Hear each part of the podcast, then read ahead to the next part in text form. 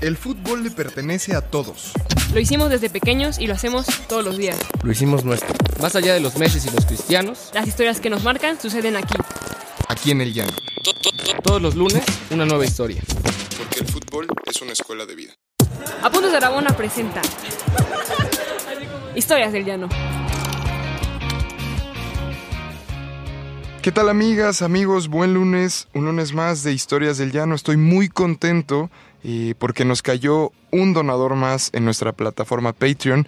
Le agradezco mucho a Bianmar Chávez. Gracias por confiar en este proyecto. Gracias por apostar por Apuntes de Rabona. Y ojalá tengas alguna historia que quieras contar. Los micrófonos son tuyos. Recuerden a todos ustedes que estamos en Patreon. Patreon.com es una plataforma para que ustedes le puedan donar desde un dólar a creadores de contenido para que podamos seguir haciendo estas historias eh, y siguiendo divirtiéndonos. Entonces nada, gracias Bianmar. Rubén, bienvenido, ¿cómo estás? ¿Qué onda, Diego? ¿Cómo estamos? Saludos, raboneras, raboneros. Un episodio más eh, y nada, hoy tenemos la verdad que un episodio distinto y tenemos con nosotros a un fan de los Bravos de Ciudad Juárez. Hoy vamos a la frontera a tocar base allá a Chihuahua con Joe, con José Vargas. ¿Cómo estás José? Bienvenido. Hola, hola, ¿cómo están? Pues muy bien, la- con un poco de frío, pero pues bien, bien. Oye José, eh, nada, bien, todo bien, gracias por participar. Esto- Cuéntanos bien. cómo conociste el podcast, cómo, porque de pronto escribimos, eh, recibimos un mail tuyo eh, que querías Sí. contar una historia. ¿Cómo, ¿Cómo te acercaste al programa?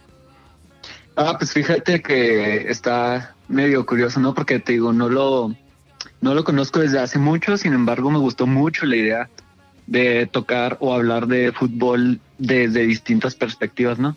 Entonces el podcast digo que lo conozco desde el episodio de eh, Agustín Lucas, que es eh, un futbolista uruguayo que ahora escribe, ¿no? Y que me traumó de repente bastante porque eso de conocer un futbolista que escribe, pues no es como muy común, ¿no? Entonces a Agustín Lucas yo lo conocí por Joaquín Noy, que es este un centrocampista de los Bravos de Ciudad Juárez, uruguayo también, que eh, tiene del equipo pues aproximadamente un año, ¿no? Entonces a Joaquín Noy yo me lo topé en una feria del libro hace unos meses aquí en Ciudad Juárez. Órale, qué En- bien. Sí, y lo interesante pues es que Noy eh, me comentaba ahí que estaba buscando libros sobre Revolución Cubana, ¿no? Sobre el Che y estas cuestiones.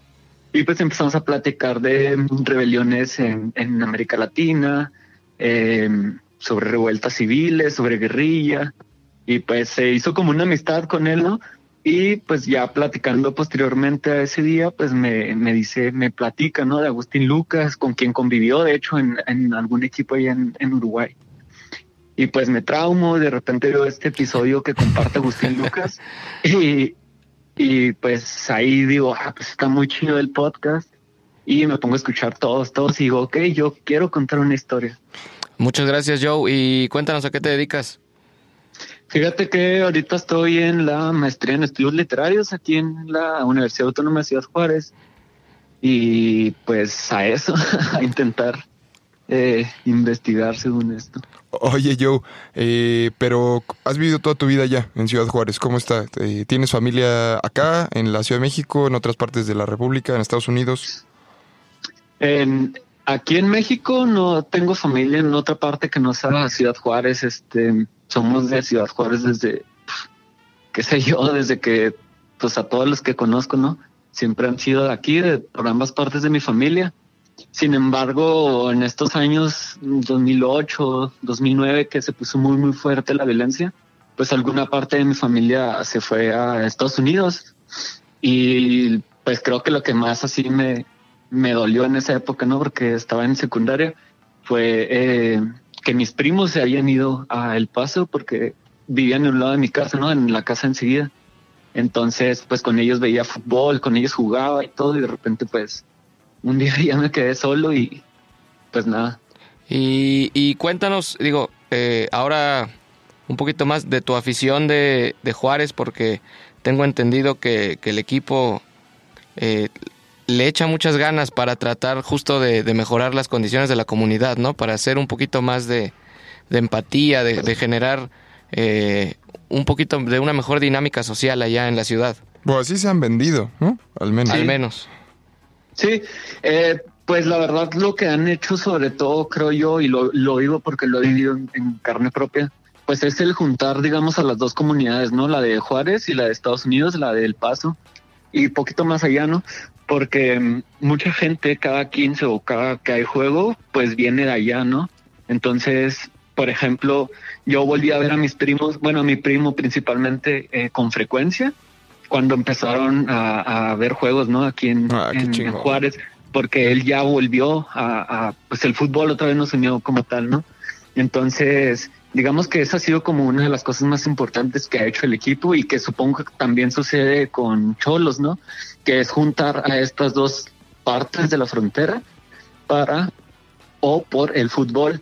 Entonces, eh, pues sí, el equipo, creo yo, ha logrado eso. Eh, hacen bastantes esfuerzos eh, para ayudar de alguna u otra manera. Es cierto, pues cada quien tiene su, su postura política, ¿no? Y pues también saben manejarlo, pero pues creo que hasta cierto punto algunas cosas se agradecen. Por ejemplo, ahorita andan eh, juntando cobijas. Hace mucho frío aquí en Juárez en el invierno. Entonces, un aficionado lleva una cobija este domingo que juegan contra Cholos. Entonces, pues son cositas así que hacen para tratar de ayudar de alguna u otra manera, pues, a la comunidad.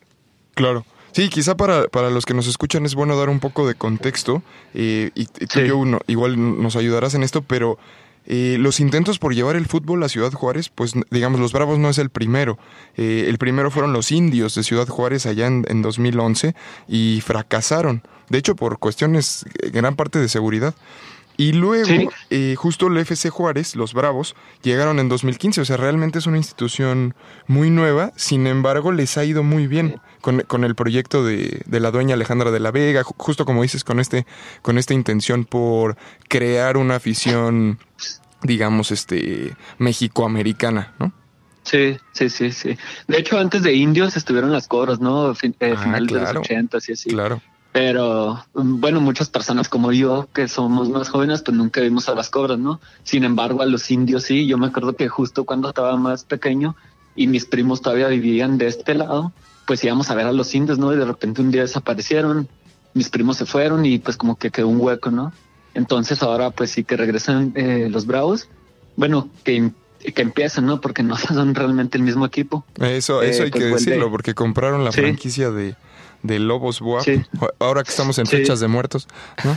Eh, Sí. Los Lobos WAP. No, y y- hablando de muertos, Morelia acaba de meterle seis a los bravos. Entonces, Sí, caray, lo Estuvo sentimos duro. mucho. Pero realmente eh, en su, digo, hablando deportivamente, en su temporada, en sus temporadas en el ascenso fueron competitivos, ¿no? Llegaron, sí, sí, sí. fueron campeones, llegaron este a dos finales más también que las perdieron, pero llegaron a dos finales. Eh, La verdad es que que será una final cada año, ¿no? Al menos. Sí, fue, fue una final cada año. La, de hecho, el primer torneo en el que aparecen, digamos, en el mundo pues del fútbol, del ascenso, ganan el torneo, ¿no? Sorpresivamente contra el Atlante. Y un año después juegan contra Lobos Buap. Ahí ya se pierde la final. Bueno, antes de Lobos Buap pues, se jugó el, partido contra Necaxa, ¿no? Por la promoción, que ganó Necaxa y ascendió. Luego ya se perdió la otra final con los Buap y un año después se pierde una final contra Lebrijes dolorosísima, dolorosísima, porque el juego de vuelta, pues ya iba- íbamos perdiendo 1-0, ¿no? Eh, y en el minuto 94, aquí en Juárez y en el juego de vuelta, Raúl Enríquez mete un gol de tiro libre, ¿no? Entonces, ¡pum! explotó el estadio, la, pues la fe, ¿no? Volvió o subió así súper cabrón porque eh, fue también en una final en diciembre, entonces hacía muchísimo frío y todo. Nos damos a tiempos extras, anotamos el gol como en el minuto 115 más o menos, y parecía que ya habíamos ganado la final, ¿no? Y a tres, dos minutos de acabarse, pues nos empatan y perdemos en finales, entonces, Oye, pues puras desgracias. oye, yo, yo, te, yo te quiero preguntar, ahondando un poco en esto, ¿cómo lo has recibido tú y cómo lo ha, cómo lo ha recibido la afición que hayan Ajá. comprado la franquicia de, de los Lobos? O sea, ¿cómo fue de pronto tener un equipo que en ese momento iba muy mal en el ascenso? Y, Sí. y de pronto de dos meses en adelante tienes un equipo en primera división. ¿Qué, qué, qué es eso? Creo que la afición está muy dividida. Hay personas eh, a las que no nos gustó que se haya ascendido de esa manera, porque no es deportivo, porque pues hasta cierto punto tenemos eh, pues ideales de lo que es el, el, competir deportivamente como tal, ¿no? Y además porque no hay una satisfacción de ganar una final, ¿no?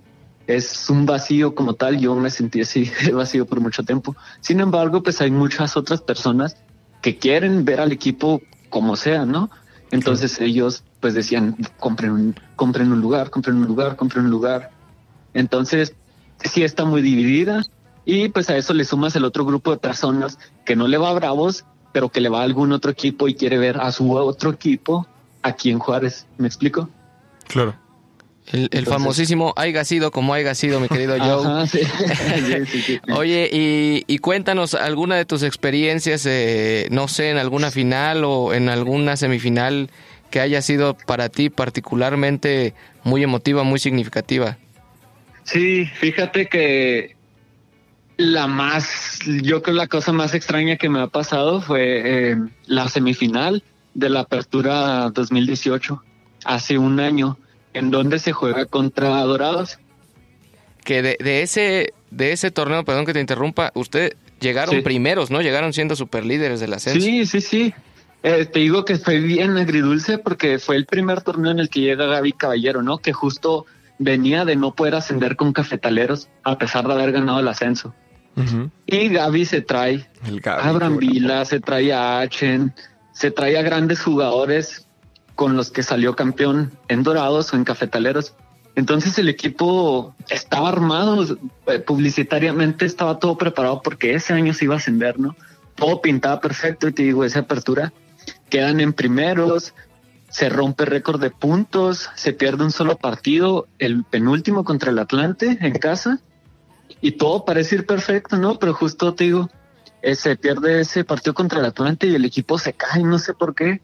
Entonces, los cuartos de final contra la UDG se pasa por la posición en la tabla porque se empata el partido. Y justo después viene la semifinal contra los Dorados de Maradona. Entonces, Los dorados crecidísimos.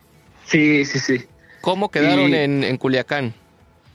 En Culiacán ese partido quedó 2 a 0. Entonces fue bien complicado, ¿no? Porque acá teníamos que ganar por 2 a 0 para pasar por la posición en la tabla, es decir, en empate.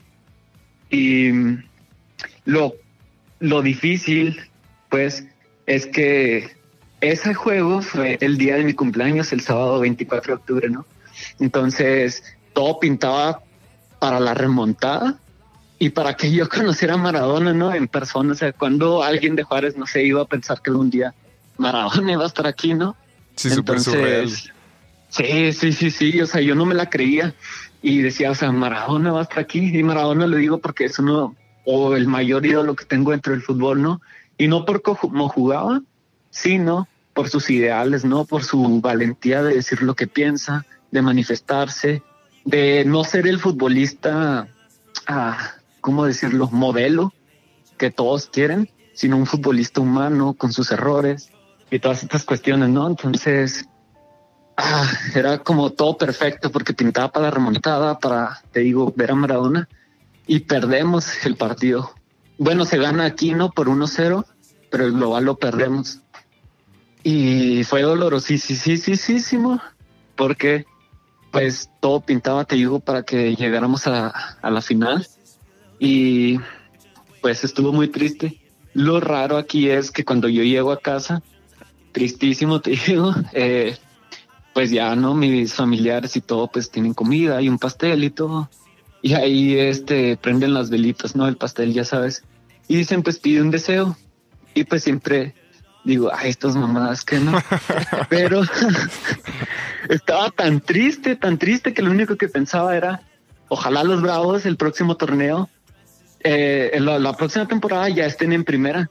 Pero lo Ah, deseo con tantas, tantas, tantas ganas como nunca he deseado nada, ¿no? O sea, con todo el dolor y toda la frustración de haber perdido hace unas horas contra Maradona. Y lo deseo, pero lo curioso es que pues nunca dije que ganen el próximo torneo y luego ganen la final de ascenso, ¿no? No, O sea, tú yo dijiste, yo quiero que estén en primera. Sí, y qué sucede, pues que el- la próxima temporada terminan comprando a Lobos WAP y ah, no sé, o sea, nadie me lo cree, ¿no? Que yo desee No, ese nosotros día. sí te lo creemos. El, el día que el día que compran la, la franquicia de Lobos dijiste, Sí. ¿y esta rosa?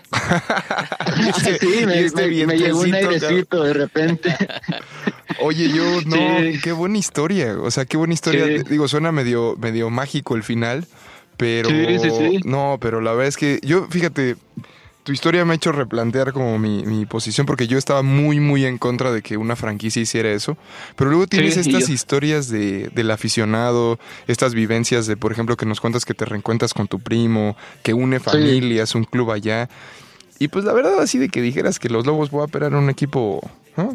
Trascendental en el fútbol Sí. mexicano. O sea, que te, te- te- te tuvieran años de No, y- historia. y, que al final ni la gente, con el perdón de Lobos, pero ni la gente de Puebla Sí, le sí, va sí. a, Sí, a- a no. Lobos, ¿no? La gente de Puebla Sí, que es le va al muy Puebla. exactamente que es muy comunitaria le va al Puebla y la que no incluso vaya afición pues de Pumas de América de Chivas Sí. de, de los otros equipos pero yo sí creo Sí. que al menos y desde mi perspectiva eh, claro que no no lo vivo yo sí creo que que Juárez el, equipo de fútbol sí ha mejorado yo creo que un poco al menos no la no sé cómo tú lo veas un poco la dinámica social de allá Sí, pues fíjate que hasta lo que va de la temporada, mm, el, se ha llenado el 80-90% de la entrada, ¿no? Que es algo que, por ejemplo, Lobos no hacía. Sí, No, y Es que, cierto, y pero que no es la- pocos equipos, la verdad. Digo, aunque el, aunque Sí. el estadio no tenga una capacidad Sí. muy grande, no es fácil eh, llenar el aforo to- cada 15 días eh, al 80%. Sí. No, Sí, ahí- pues, ay, ay, dinos yo, dinos. No, no, te iba a decir pues que son 20 mil aficionados los que caben, ¿no? Sin embargo, pues creo que 90% pues es decente. No, y ayer Sí. justo eh, jugaron contra, pues digamos, fue, no es clásico ni nada, pero probablemente en unos años lo sea, este, este partido fronterizo entre Tijuana y, y, y Bravos. Entonces, Y eh, dime, sí, dime. perdón. No, dime, dime. No, y te digo que el equipo, bueno, el, la, la, el, el marketing del equipo, ¿no? Lo está vendiendo como un clásico en las redes sociales, ¿no? El, eh, el clásico fronterizo, justo lo están llamando. Ya lo están llamando así. No, Sí, sí, además sí. tuviste, creo que le- a Juárez le tocó una época, digamos, en el fútbol mexicano buena, creo yo, para ellos, para sostenerse, para armar un proyecto, porque si no estuviera Veracruz y si no estuviera Chivas por ahí, pues Juárez ¿Cómo estaría, estaría hasta abajo de la tabla, sobre todo este torneo. Entonces ojalá se recuperen. Yo creo que el proyecto de. Gabriel Caballero es bastante interesante, creo que se rearmaron bien. Él dijo, si no me equivoco, que tenía que más o menos en un año, eh, que le dieran Sí. un año, ¿no? Que iba a estar considerando un año para, para ocupar puestos de liguilla. Sí, pues el equipo se armó, pues como se armó el- la llegada primera, ¿no? De, de una noche a la mañana. Entonces, pues se juntó lo que se pudo y pues creo que se ha competido bien. Sin embargo, pues muchos jugadores son la base del ascenso, ¿no? Entonces no tienen todavía esta, digamos, experiencia en primera y muchos partidos se los han ganado en los últimos 15 minutos. Justo por eso, creo yo, ¿no? Por la falta de experiencia, por creer que, que ya se quedó así, ¿no? Como muchos partidos del ascenso se quedaron Ah. ya estancados. Faltará madurar yo, pero incluso, pues igual, como bien dices, muy bien reforzado, ¿no? Darío Lescano incluso dicen que se lo bajaron y se le ganaron al América, ¿no? En la negociación. Y justo Darío Lescano ya fue convocado por la selección paraguaya a esta fecha FIFA que acaba de pasar. Eh, Roland también creo ha sido un gran refuerzo que dicen lo compró Tigres, pero no es verdad, sino que la transferencia o el cambio, el préstamo fue directamente con el Alavés, ¿no? Y pues creo que lo que toca reforzar en diciembre pues es la defensa, que es lo que más le ha dolido al- equipo. Sí, no, sin duda. Pero la verdad yo vemos con buenos ojos, ¿no? Creo que creo que se ve que es un proyecto interesante, que está bien armado. Es gente que además Sí. en cuanto a negocio le sabe, no es el primer equipo Sí. que ponen y creo que el norte en general, el norte del país le ha invertido al fútbol como como nadie lo ha hecho. Mi Joe, Sí. te agradecemos muchísimo este episodio. Yo sí quiero que la portada sea una foto de tu primo y tú en el estadio. Entonces, te pido Sí. por favor a ver si tienes ahí una que nos la que nos la mandes y agradecerte Sí, mucho tu tiempo, eh, la historia. No, ya no seas este fan de Maradona porque a mí me conflictúa mucho, pero eh, pero nada, es tu casa, mi Joe. Muchas gracias. Sí, no, muchísimas gracias a ustedes y gracias por aceptar que, que contara la historia, ¿no? De verdad me, me llenaba de, de, pues de ganas. No, hombre, yo la los- palabra ahorita para decirlo. Los micrófonos, los micrófonos aquí, tanto para ti, para cualquier rabonera y rabonero que nos escucha, son de ustedes. La verdad es que esto lo hacemos para ustedes. Entonces, eh, qué, qué gusto que te animaras a compartir nuestra historia. Sí, muchas gracias, en serio, y pues saludos hasta allá. Gracias. Saludos. Eh, acuérdense que estamos Adiós. en todos los lugares donde puedan ustedes escuchar podcast, iTunes, Spotify, Podigy y que si nos quieren donar, eh, nos pueden donar. Les, le agradecemos, les agradecemos mucho a todas y nos vemos el próximo lunes. Gracias. ¿Quieres más historias?